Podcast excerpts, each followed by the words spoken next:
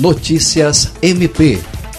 O Ministério Público Eleitoral, por intermédio do promotor da terceira zona eleitoral, Luiz Henrique Correia Rolim, expediu recomendação às autoridades e aos partidos políticos dos três municípios que fazem parte da regional do Purus para que evitem ceder espaços públicos ou promover aglomerações durante as convenções partidárias das eleições municipais.